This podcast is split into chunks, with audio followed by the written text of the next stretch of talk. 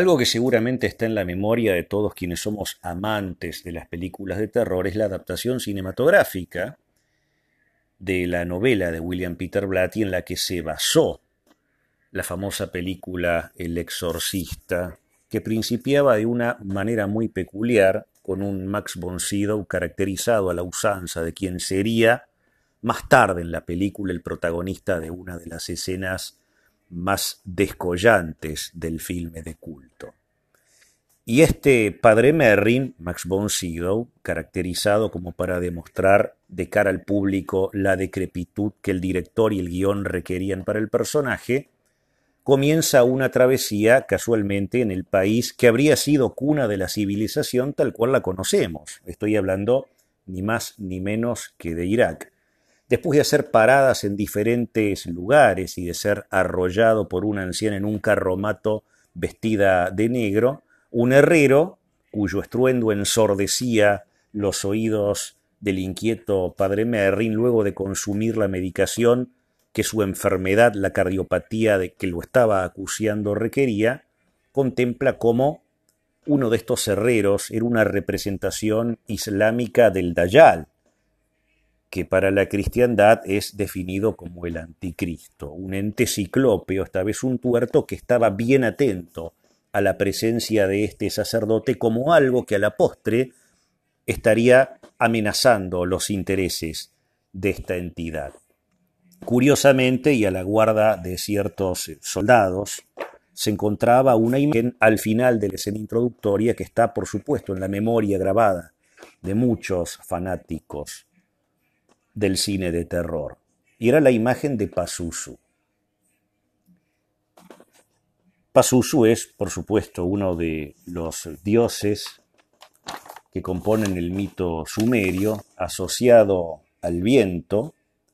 y cuya mujer, por supuesto, también la consorte de esta deidad, viene amalgamada con el principio hoy tan de moda en estos grupos de género que es el aborto. Dos perros peleando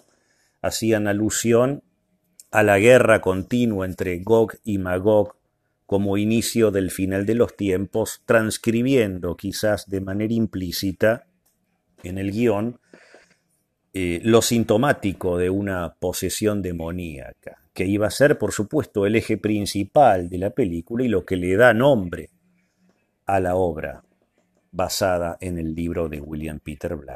Blatty, ¿no? El exorcista. Por eso el nombre del exorcista. Pero también nos encontramos con que hay una serie cifrada de mensajes ocultos dentro de la película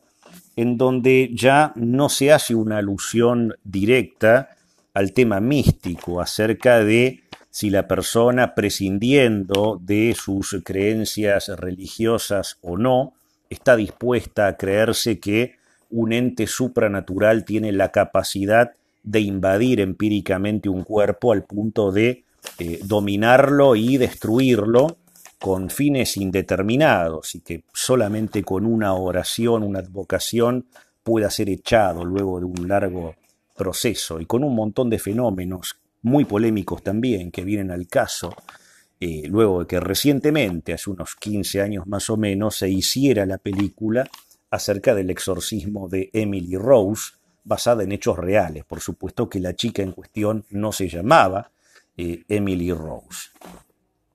Y está la escena de la masturbación con el crucifijo por parte de Reagan, el vómito, el giro de 180 grados de la cabeza encima de un Jason Miller descreído y sorprendido, jesuita, curiosamente, que a esas instancias no creía, como todo partidario de la teología de la liberación, en la existencia de una contrapartida de Dios que esté empeñada en destruir a la humanidad de manera literal por encima de aquellas encarnaciones que muchos teólogos modernos le dan a lo que para nosotros los musulmanes es Iblis, o el Shaitán, o Satanás, como lo conocen las religiones judeocristianas, y prescindiendo de que algunos rabinos modernos del judaísmo, de las corrientes menos observantes de la Torah, lo describa como un costado psicológico inherente a todo el mal que el hombre, como lobo del hombre, según Freud, es capaz de hacer. Y podemos ver a esta Regan retorciéndose con un troquelado de fondo en la habitación que no fue agregado después a la postre en la versión remasterizada que hace pocos años se estrenara con motivo del aniversario que esta producción de horror celebrara hace algún tiempito atrás. Se observaba, por supuesto, la imagen eh, de Pazuzu. Pazuzu, por supuesto, un producto de los famosos dioses Anunnaki, ¿no? Los Anunnaki de los que tanto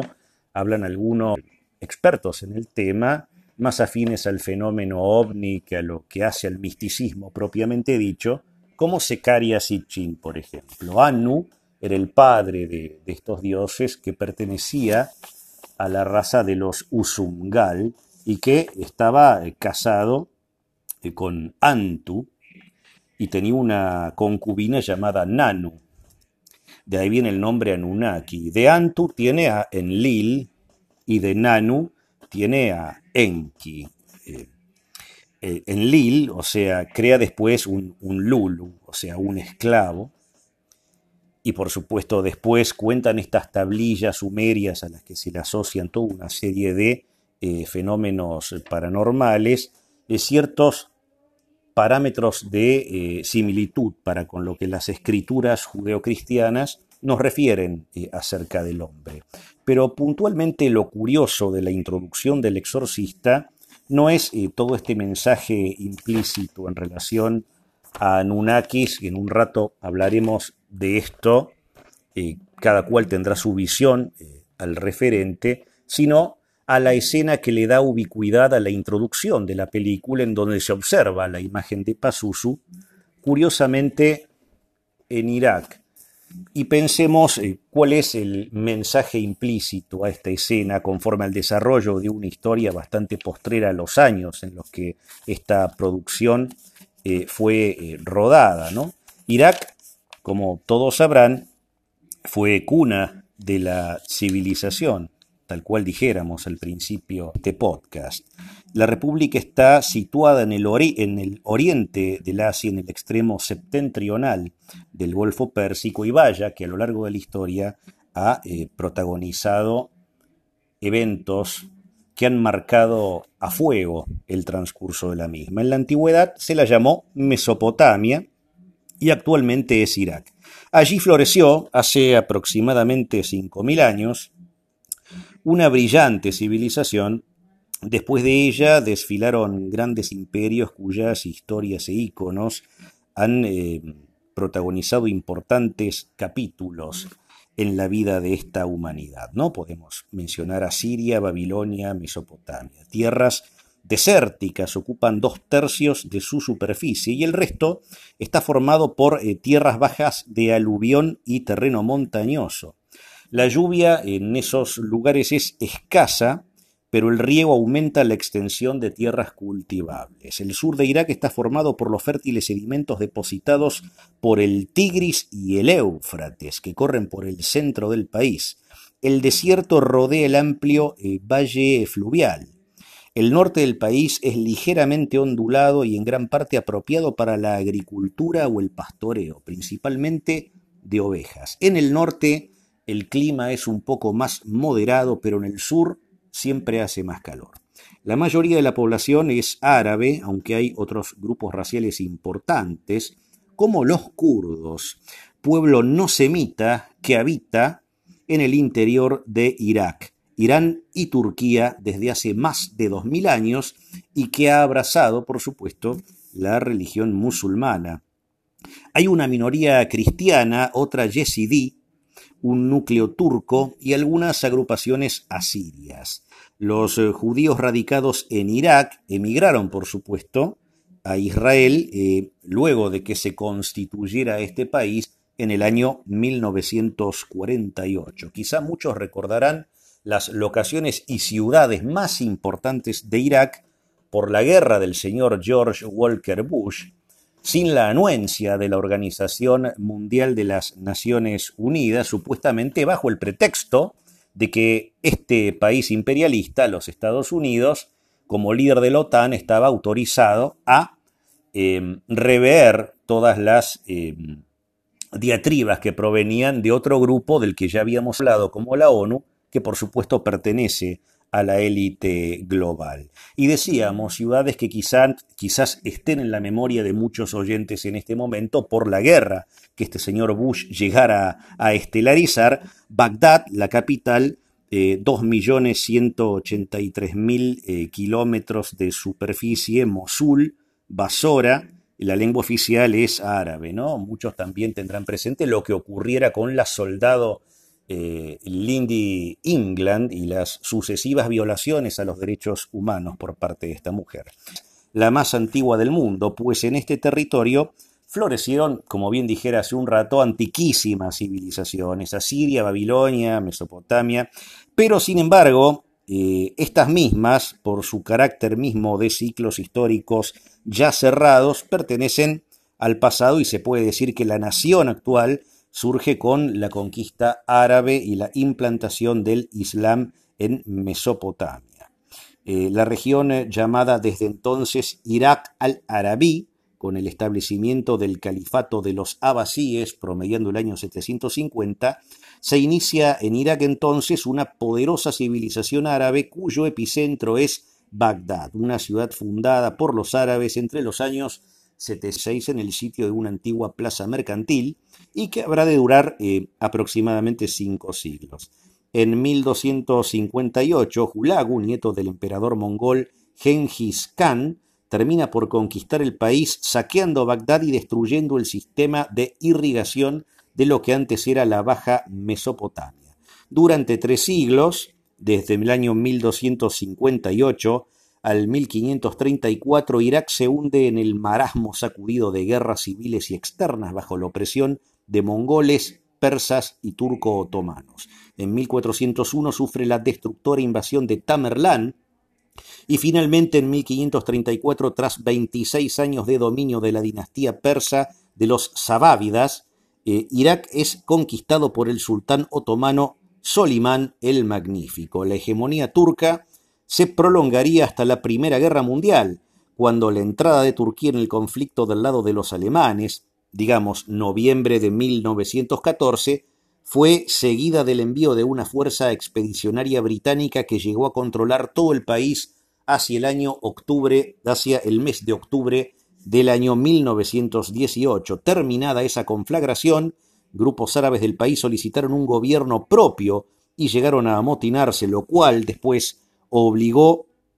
a los ingleses a establecer un gobierno iraquí autónomo bajo control temporal británico. Aquí es donde comienza una nueva emisión de las actas de Lucifer. Hemos hablado, por supuesto, de la Gran Bretaña en repetidas ocasiones y de cómo puntualmente el ejemplo más vivaz que nos atañe a nosotros los argentinos es el de la ocupación de Islas Malvinas, hoy defendida por un montón de grupos mismos, no necesariamente de izquierda, sino vinculados a la derecha, cuando históricamente sabemos que cumpliendo las directivas, y acá quiero hacer un paréntesis, de Carlos III,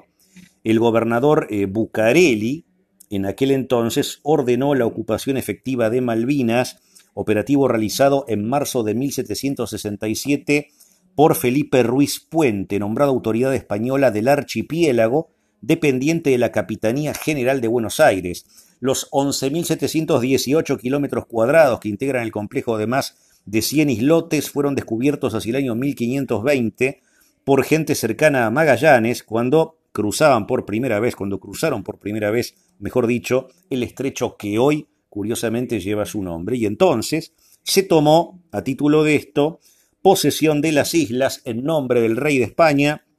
Carlos V. Otros eh, navegantes al servicio de la corona llegaron después hasta ellas. Loaiza en 1528, Alcazaba en 1535, eh, Villalobos en 1539 y posteriormente fueron rondadas por piratas como Francis Drake y Hawkins. ¿no? El 4 de febrero de 1764, Luis de Bougainville, enviado por el rey de Francia Luis XV, puso pie en ellas bautizándolas Les Malouins y lo demás, por supuesto, es historia conocida, porque acá hago un breve paréntesis con el tema de cómo Gran Bretaña ha fungido como agente cohesivo a través de la masonería para ganar territorio, supuestamente en primera instancia, en el caso que atañe al virreinato del Río de la Plata, para sacárselas al clero católico y acá para inferir en estados árabes en un proyecto que después tomaría forma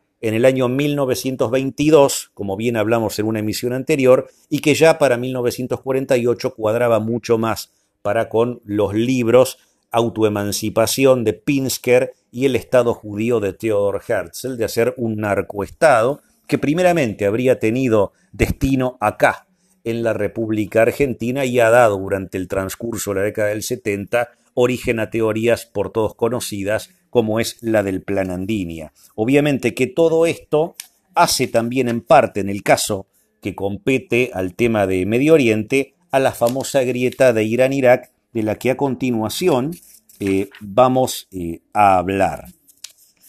Estábamos em, hablando de que la historia iraquí es quizá una de las eh, más antiguas, ¿no? Porque al formarse el 68, diez años después de que se arma el Estado de Israel y, los grupos judíos que estaban dentro de Irak emigraron con el estatuto, digamos, que circunscribió en la legalización de Israel con el peronismo acá en la Argentina, con su ícono Juan Domingo, cuando no, siendo el primer presidente latinoamericano en reconocer a Israel propiamente eh, como país contrarreloj de prácticamente todo el mundo que se pronunció masivamente en contra. Y entonces eh, Jordania e Irak integraron la Unión Árabe de 1958 luego de una serie de fenómenos eh, entre los que se encontró, digamos, luego de 1918, en 1919 se firma la paz de Versalles, grupos árabes del país habían solicitado un gobierno propio y se amotinaron, obligando a los ingleses a establecer un gobierno iraquí, como dijera hace un rato, autónomo, bajo el control de ellos y de la masonería, bajo mandato del Reino Unido por los aliados en la conferencia de San Remo de 1920 y como monarca se escogió al rey Faisal I de la dinastía de los Hachemitas, que fue coronado en Bagdad en el año 1921, 11 años después, 11 años después, en 1932, terminando el mandato británico en Irak, fue admitido en la Sociedad de Naciones. Ya durante la Segunda Guerra, donde reinaba Faisal II, nieto del fundador, se rompen las relaciones al principio con Alemania, pero después grupos iraquíes antibritánicos se apoderaron del gobierno y atacaron la base aérea británica de Jabaniyah en 1941, aunque por supuesto sin éxito. Restaurado entonces el gobierno anterior, los británicos, cuando no, ocuparon el país por el resto de la guerra y al final de esta, Irak terminaría participando en las negociaciones del Cairo de las que salió la famosa Liga Árabe y también firmó el Pacto de Bagdad en 1955 con Irán, Pakistán, Turquía, cuya finalidad era, por supuesto, prevenir una posible futura agresión por parte de los comunistas soviéticos. Más tarde se retiraron en el año 1959. Y entonces decíamos, así es como se forma un año antes la famosa eh, República Árabe Unida, ¿no? Eh, con Jordania y con Irak, integrando esa unión arábiga en respuesta de ambos reinos eh, hachemitas al republicanismo. Pero en julio de ese mismo año, el general Abdul Karim Qasim asesinaba a la familia real y proclamaba la república. Qasim siguió entonces una política de extrema izquierda y fue derrocado y ejecutado finalmente en el año 1963. Le sucedió Abdul Salam Arif, quien hizo, fuente, hizo frente al separatismo kurdo y, por supuesto, más tarde moriría en un accidente aéreo para ser sustituido más tarde, promediando el año 1966, por su hermano Abdul Rahman Arif, derrocado dos años después por Ahmed Hassan al-Bakr. Este y los kurdos firmaron en 1970 un acuerdo que concedía a esto cierta autorización, eh, ocasionando una rebelión, promediando el año 1974, apoyada por Irán, que solo pudo controlarse tras un convenio con dicho país signado un año a la postre del conflicto, en 1975. Desde allí, Irak mantuvo históricamente una postura hostil para con el narcoestado de Israel. Eh, en materia educativa y con el objeto de disminuir el analfabetismo, Irak proporcionó educación primaria y secundaria gratuita, porque también existen en el país escuelas técnicas donde se enseñan ingeniería, medicina, farmacia, leyes y arte. Sin embargo, faltan eh, técnicos especializados en casi eh, todos estos campos en lo que hace a la República iraquí. Eh,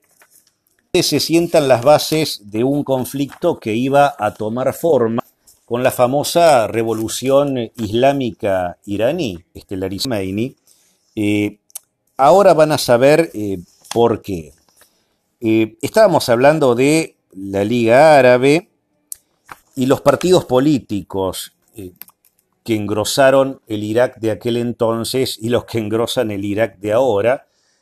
Quizá a muchos les sea vaga la idea de tener en su memoria, en estas instancias en las que yo les estoy transmitiendo esto, el problema que se presentó con los kuwaitíes en el año 1991, que demandó una intervención de George Bush padre. Luego, 12 eh, años después, George Bush hijo iba a encaramarse detrás de una supuesta acusación que le arrogaba a Saddam Hussein, quien eh, en aquel entonces era el presidente iraquí, el rótulo de ser el tenedor oficial de armas de destrucción masiva y la parte exponencial visible de todo un entramado que habría planeado el atentado de falsa bandera del 11 de septiembre, motivo por el cual, y con el apoyo de toda la media de aquel entonces, mientras el kirchnerismo asumía un país desolado dos años después del cacerolazo a De la Rúa y luego de emerger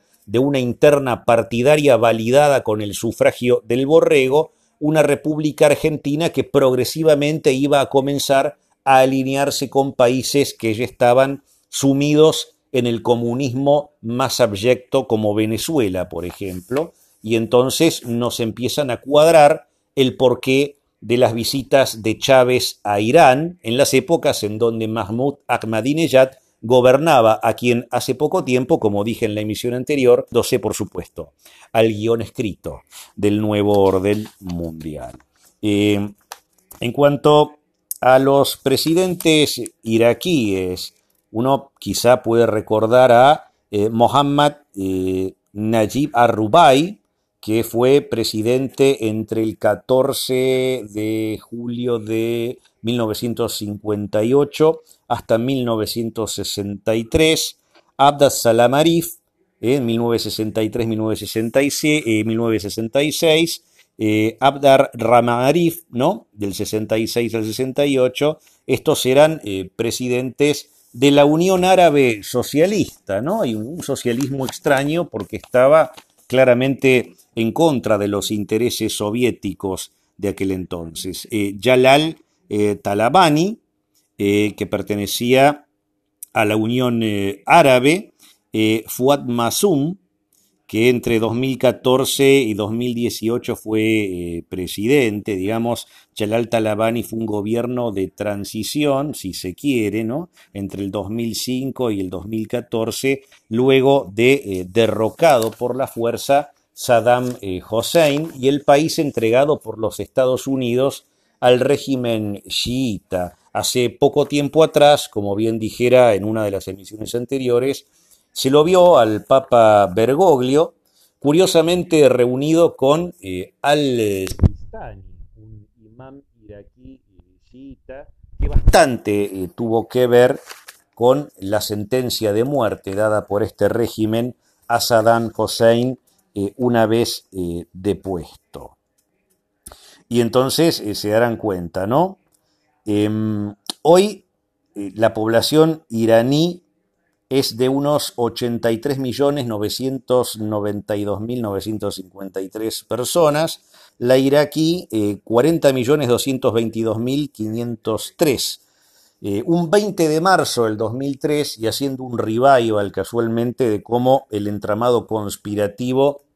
deja de ser una teorización como para mostrarles, mediante el desarrollo de esta eh, transmisión, cómo es que ha contribuido Estados Unidos y las logias intestinas en beneficio de una grieta, contribuyendo con algunos sectores de la misma, ¿no? debido a que en esa fecha en particular, el 20 de marzo del 2003, es cuando comenzó la guerra de Irak de la mano de Bush y que iba a durar hasta el 18 de diciembre de 2011, que finaliza, por supuesto, con el retiro eh, de las tropas estadounidenses de la región. Muchas cosas habían pasado en el medio. La invasión de, eh, Irak a Irán en el año duró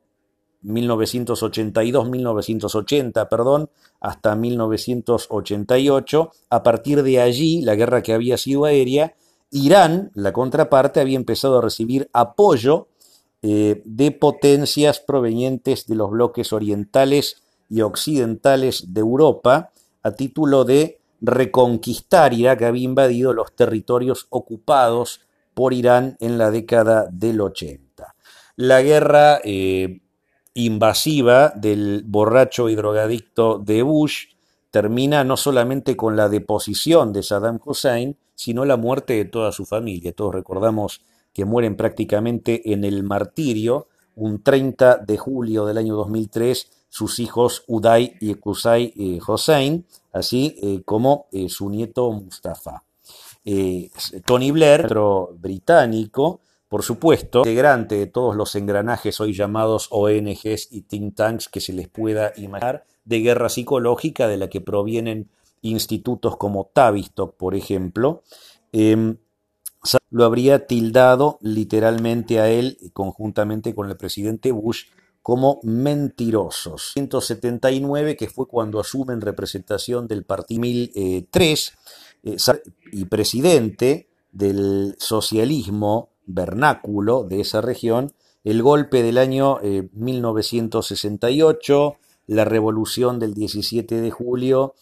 1979 eh, al 2003, año en el que Saddam Hussein me dio como presidente de ese pueblo termina siendo capturado por una operación llamada Red Dawn, ¿no? o Amanecer Rojo, por la Brigada de la Cuarta, directamente con la Agencia Central de Investigaciones y la Inteligencia Británica, habrían eh, planeado. El 28 de diciembre del año 2006, Saddam Hussein fue sentenciado a muerte, supuestamente acusándosele eh, de la muerte y desaparición de 144 militantes eh, chiíes. Eh, él en 1982 puntualmente se habría pronunciado diciendo, los enemigos del país han encontrado que su unidad es una barrera entre ustedes y los que ahora los gobiernan. Oh pueblo, les digo adiós, mientras mi alma se dirige a Allah subhanahu wa ta'ala, larga vida a Irak, larga vida a Palestina, y larga vida a los luchadores islámicos. Allahu Akbar. Esas fueron las últimas palabras de Saddam Hussein antes de ser decapitado. El video, como era de esperarse, y para el morbo de los internautas a nivel, eh, global, se filtró en la Deep Web, en las épocas donde estaba el auge de este costado supuestamente oculto de la web, que ahora no es tan así, y todo el mundo puede acceder, descargar y ver cualquier atrocidad que se le antoje a gusto y piacere. Pero por supuesto, bajo el ojo orwelliano observador de la Internet que lejos de ser anónima, cada vez se hace una herramienta más necesaria y esclavista con vistas a los planes que hoy involucran, entre otros órdenes, el teletrabajo y la supresión formal del empleo fácticamente como se lo entiende. Si a eso le sumamos todo el aparato estatista que empuja y obliga el socialismo global, tenemos como resultante una pesadilla distópica muy similar al libro de Huxley, Un mundo feliz. El puesto de presidente de Irak se creó en el año 1963 recién, como bien dijera hace un rato, tras la salida del rey eh, Faisal II. Eh, como ustedes eh, bien sabrán, ya hicimos una alusión elocuente al referente de Irak como cuna de la civilización, Irak como el gran objetivo al que apuntaban los estadounidenses en aquel entonces y por supuesto un Estados Unidos que también estaría, por lo menos en la retórica, au contraire de las columnas iraníes tan metidas en casos de conspiración global, los iraníes puntualmente en el caso que hace al atentado a la AMIA que en la República Argentina, los fueros de Moshe Rabani luego de sus polémicas declaraciones, la muerte del fiscal Nisman en el año 2015, el atentado a la Embajada de Israel en 1992 con complicidad y logística aportada por los think tanks y autoridades acá en la Argentina, como por ejemplo lo son la DAIA y muchos de sus funcionarios más tarde sobreseídos en algo que ha dejado bastante que hablar y más recientemente, por supuesto, el intercambio, el referéndum de entendimiento, como dice la prensa global alineada a esta nueva manera de eh, socialismo que si bien se contrapone a los principios pseudo-islámicos de la República mal llamada Islámica de Irán, comulga solamente por este caldito de intereses que tiene en común y le reditúa un montón de cosas que están por fuera del encuadre ideológico de todos ustedes que están a estas instancias en las que estoy contando esto, prefigurándoselo. Pero aquel referéndum de entendimiento con Irán fue, por supuesto, debidamente investigado por un fiscal de la nación que lejos de ser un héroe también tenía sus chanchullos, como le pedía coimas mismo a sus propios clientes, y quien supuestamente se habría suicidado un par de horas antes de este suicidio, luego de que el fiscal arribara a argentino después de haber estado curiosamente en Inglaterra, es llamado por Patricia Bullrich y presentándose en la columna de un periodista de La Nación que aún conserva su espacio en la señal de Mañeto, el grupo Clarín en TN, anunció que de exponer el material que él tenía en las fojas iban todos presos, aludiendo claramente a la expresidenta, a la que se le arrogó también en tiempo y forma el rótulo de ser conspiradora de la muerte de Mariana Filgueiras, que en la Universidad de Harvard cuestionó el ascenso astronómico patrimonial de la expresidente de la Nación con la tan famosa contestación, lo que replicó Cristina ante las afirmaciones y preguntas y repreguntas de Mariana Filgueiras, esto es Harvard querida, no la matanza, la chica tuvo la de estar el territorio peroniano, luego de un tiempo bastante corto de haberse pronunciado a tales efectos, y ser pisada por un colectivo sin que ningún medio de radio y difusión, sobre todo los que decían en aquel entonces que podían desaparecer ante la brutal persecución que estelarizaba el kirchnerismo en contra de medios de prensa. Algo eh, bastante curioso, con Irán de por medio, con el referéndum de entendimiento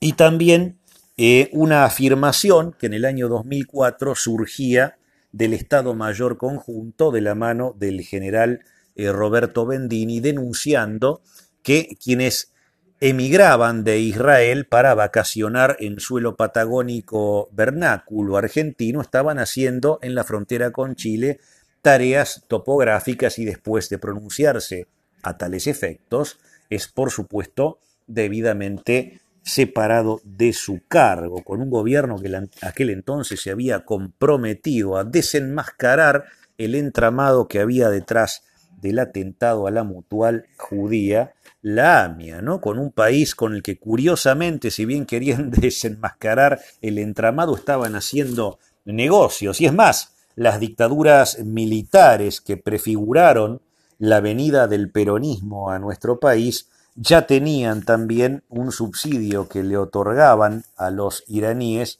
para el desarrollo de uranio enriquecido.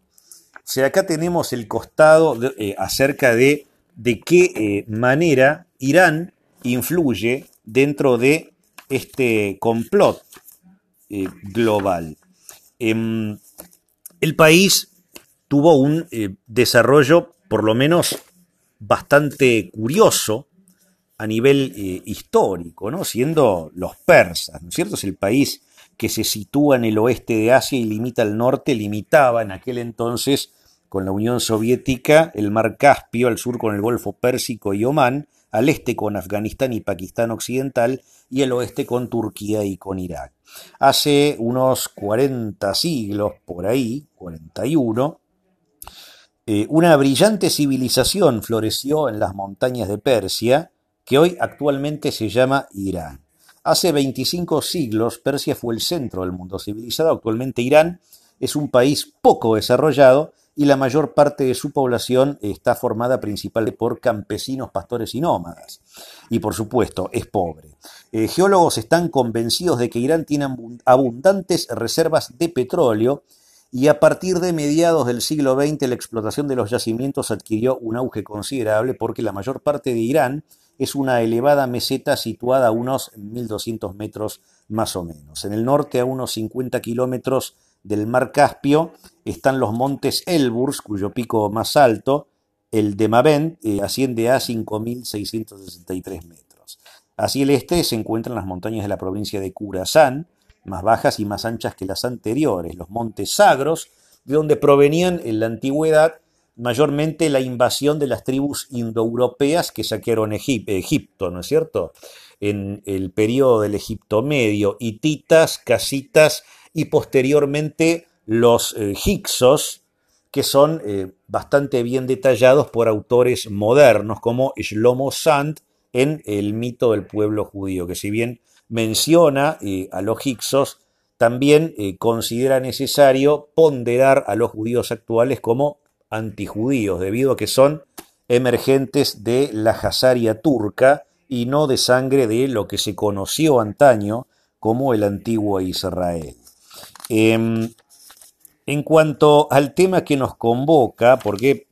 culturalmente hay muchas cosas que destacar de los iraníes, pero acá estamos hablando del costado político de la situación en este nivel 3 del iceberg, cuyo primer punto hacen a Gog y Magog como parte de un plan de ingeniería social que al día de la fecha se sigue desarrollando. Em, las em, Ah, investigaciones arqueológicas demostraron que Irán estuvo habitado desde el tercer milenio antes de Cristo, según antiguas inscripciones babilónicas,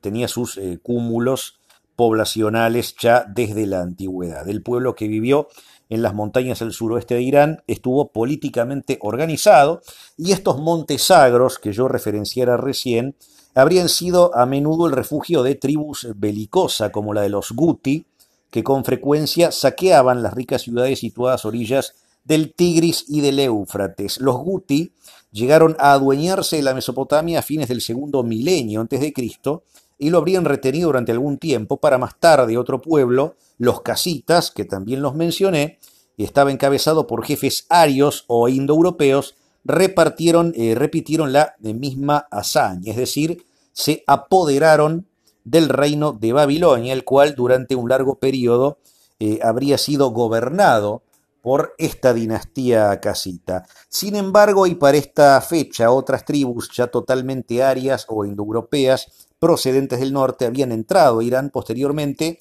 Algunas de esas tribus habrían llegado hasta el Mediterráneo por el oeste y hasta la India por el este. Entre los pueblos conquistados por los persas estaban los asirios, babilónicos, egipcios y lidios, eh, gobernados por el opulento rey eh, Creso, durante el gobierno de reyes como Darío y Ciro el Persa, todos lo tendrán presente a Ciro el Persa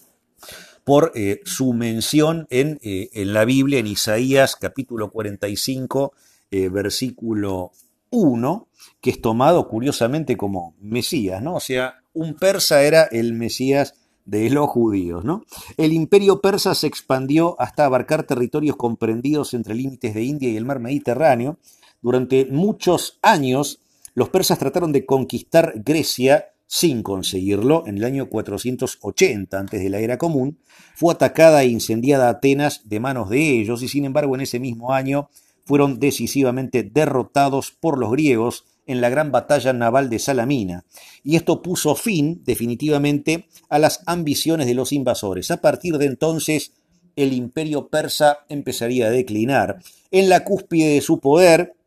fue uno de los más grandes que el mundo ha conocido, pero también estaba dividido en provincias que eran regidas por poderosos eh, gobernadores llamados sátrapas, los que eran responsables ante el rey, ¿no? las famosas satrapías que hoy tienen otra connotación mucho menos literal en relación a lo que fueron originalmente. Los sátrapas eran responsables ante el rey para comprobar la honestidad de estos, tenían también sus inspectores llamados los ojos del rey, que visitaban las provincias periódicamente. Existía la, uniformidad de imposición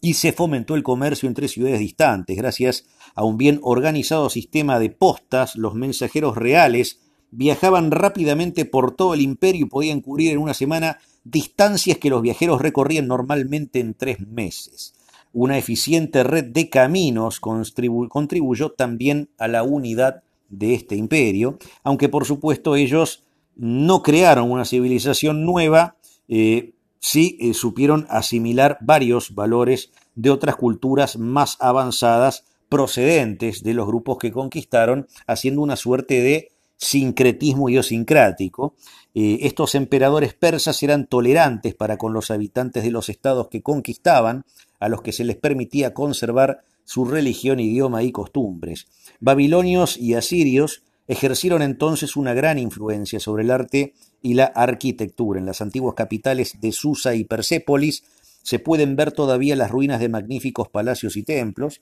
Los persas estaban orgullosos de sus empresas militares y ejecutaron inscripciones conmemorativas de ellas en una gran roca llamada la inscripción de Bisutun, que se encuentra en el monte Bagistán, en el oeste de la República Islámica de Irán. El relato quedó inscrito en tres idiomas antiguos. En esta piedra los eruditos modernos encontraron la clave para descifrar las innumerables tablas de arcilla dejadas por esa cultura. Durante el siglo XII, antes de la era común, el zoroastrismo fue declarado la religión oficial del Estado. ¿no? El zoroastrismo era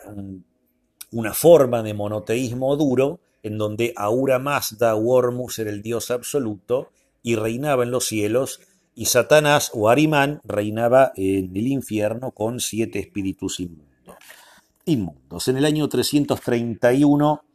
antes de la era común, Alejandro Magno, al mando de tropas macedónicas y griegas, incorpora Persia a su propio imperio, pero sus sucesores no fueron tan capaces como él y termina siendo asolada por guerras durante muchos años. La dinastía de los sasánidas establecería nuevamente la unidad en el país hasta que durante por un tiempo el antiguo imperio recuperaría parte de su pasado esplendor hacia el siglo II antes de la era común. La cultura sasánida estaba estrechamente relacionada con la de los antiguos reyes persas, pero al mismo tiempo habían presentado una fuerte influencia eh, griega, para que luego guerreros árabes que invadieron Persia, inspirados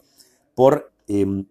el Islam en el año 641, esta queda convertida en parte del imperio árabe que se expandió rápidamente. En general, eh, los persas terminaron por convertirse y la mayoría de los que permanecieron fieles al zoroastrismo emigraron de ese país y supieron conservar su idioma y sus costumbres, los que florecieron durante la dominación árabe. En los siglos X y XI los gobernantes locales atrajeron a sus cortes a poetas, filósofos y hombres eh, de ciencia. Eh, hasta aquí todo bien. Eh,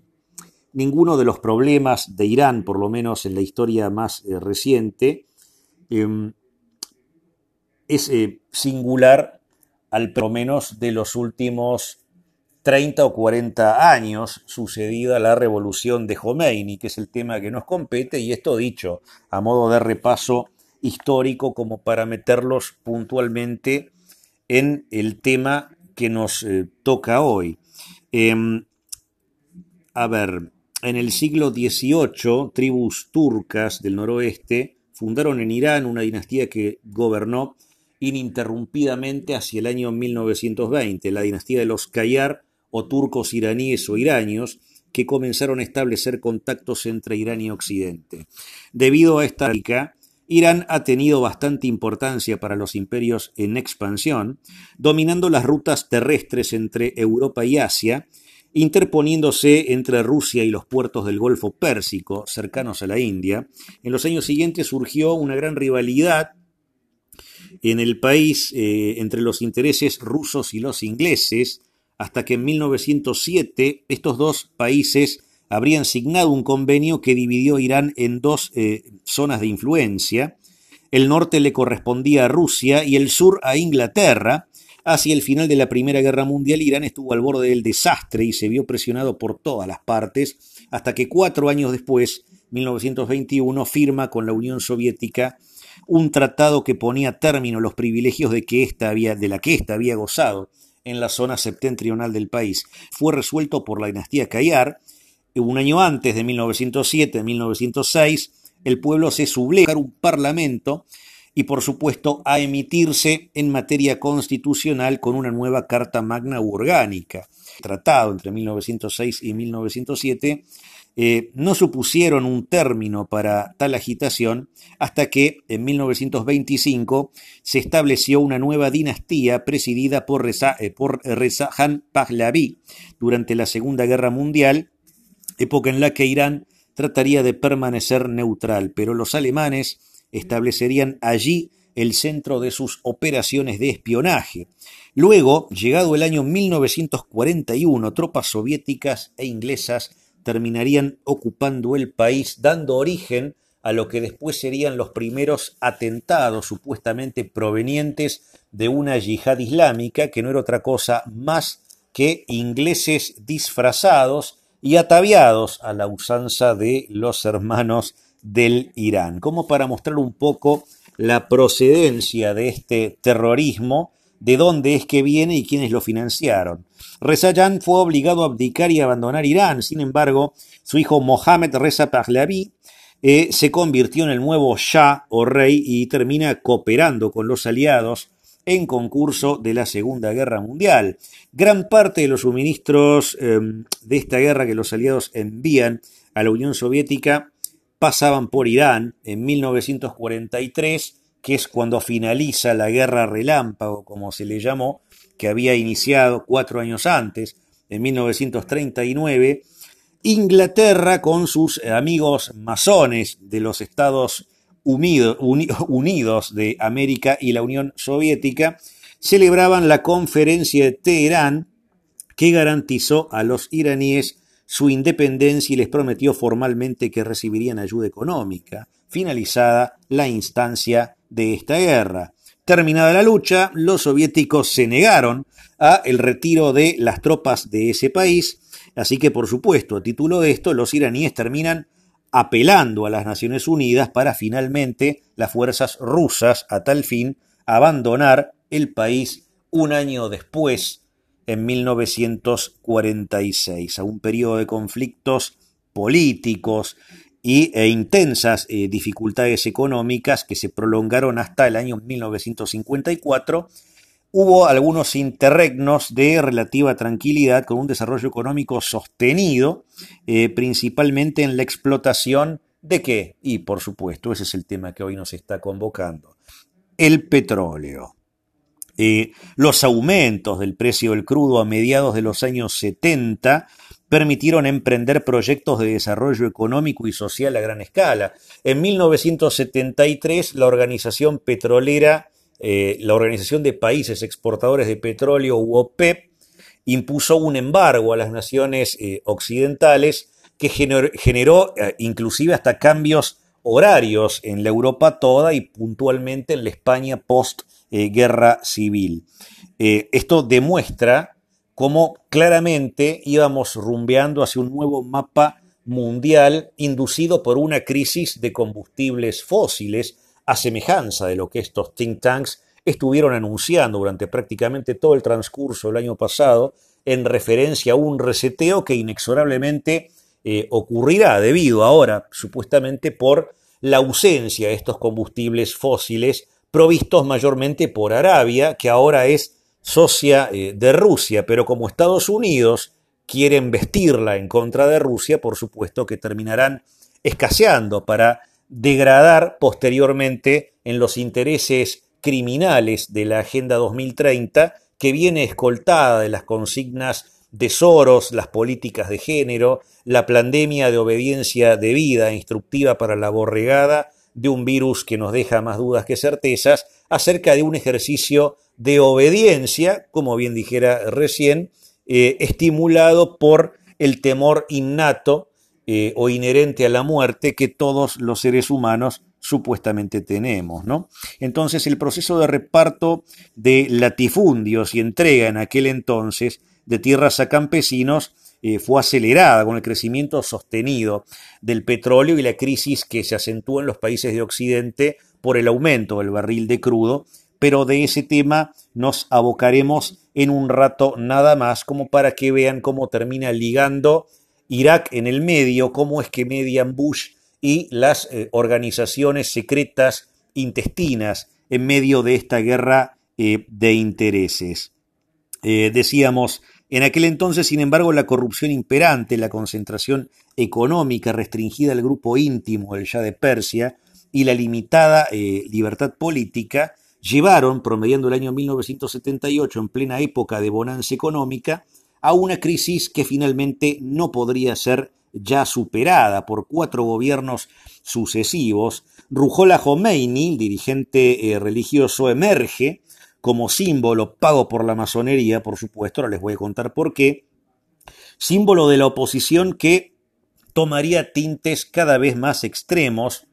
y volitivos del Estado del Derecho. El gobierno ofreció una liberalización y, convocar a elecciones, pero ya entonces una serie de huelgas paralizaba el país hasta que finalmente en enero de 1979, el Shah de Persia emigra al perder el control de los niveles bajos del ejército. Irán se convierte entonces en la República Islámica de Irán como Venezuela, con el ascenso del chavismo, se convierte en la República Bolivariana de Venezuela, que aplauden los aborteros, pero que son socios de fanáticos medievales religiosos como los iraníes. No se pierdan lo que tengo para decir en el bloque 2, porque créanme, no tiene desperdicio.